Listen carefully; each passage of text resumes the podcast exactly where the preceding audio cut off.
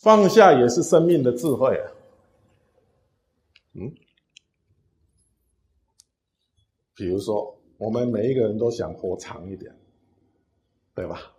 啊，所以我们就创造因缘，哦，让自己的身体健康，哦，能够呢，呃，这个是，呃，这个青春永在，哦，所以各式各样的方法，运动、吃的，哦，这个生活的，啊，各种呃这种保健的，啊，哎，方法。但是终究他还是要面对一死，这个死亡逃不了。哦，那么在面对这样这样子的境界的时候，我内心不舍，内心不舍，我现前拥有的啊这些美好的境界，不管是人事物，哦，种种的境界，我不舍。哦。那不舍还得舍，还是要舍。这个内心的挣扎，哦，内心的这个挣扎就变得非常非常的大，非常非常的苦。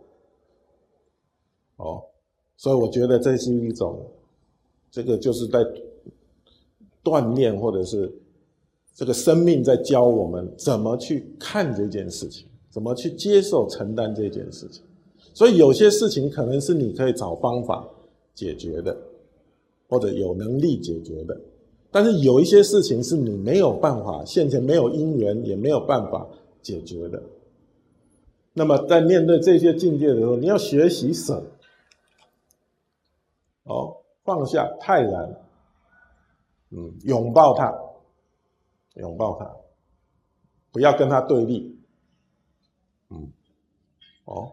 这样子的态度会让你走过去，就是不是痛苦的走，是安稳平静的走。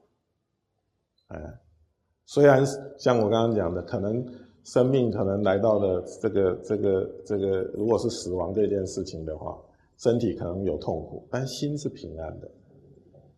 嗯，心是平安的。